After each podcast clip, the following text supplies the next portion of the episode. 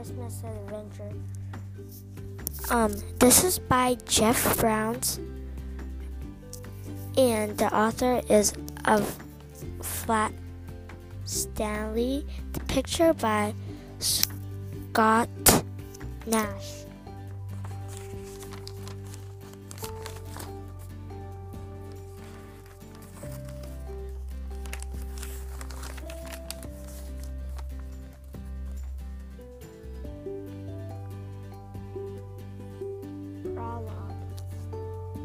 Was the short little girl who likes to be sure of things. So she went to all over to Snow City, checking up the elves had done their work. The post office mail eels had read the letters, making lists of who wanted that what who wanted what in the greatest workshop? The doll room the toy plant the game mail gift eels had filled the orders taking care as a color and size and style. In the wrap sheet the gift lay ready, wrapped now in gay paper with holly and pine cones,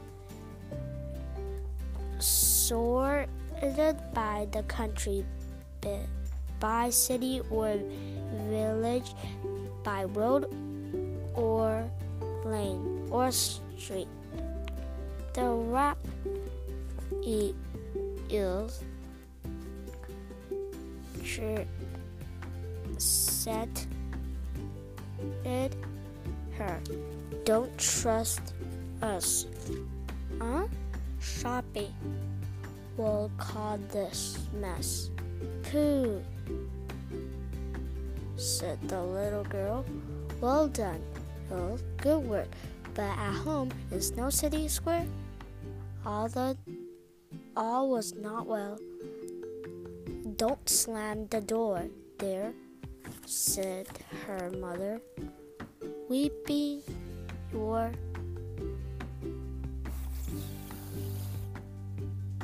father's having a nap. Mother, what's wrong? He wouldn't go this year, he said. The mother sobbed. He been so cross lately, but I never. Why? Why? Won't he go? They've lost fat.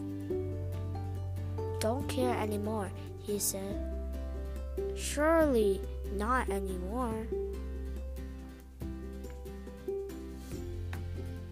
I said, Think of your favorite letter, the one by your desk. He just growled at me.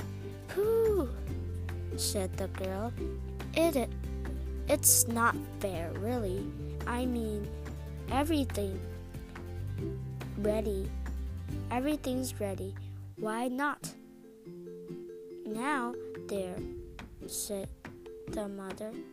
It's been a tearful day in the little office at the back of the house. The girl suddenly the letter her mother had mended framed with other on a wall. I am a regular boy, except that I got flat and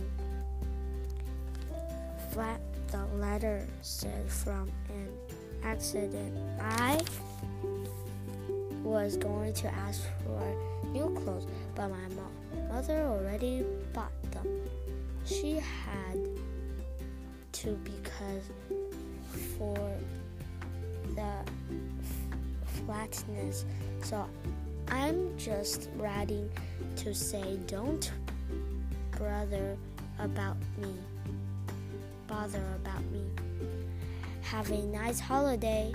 My father says be careful driving. There are a lot of bad drivers this time of year. The girl thought for a moment and and an idea came to her. Hmm, well, why not? she said. She looked again at the letter. The name Lambchop was printed across the top and an address. It was signed Sally, USA.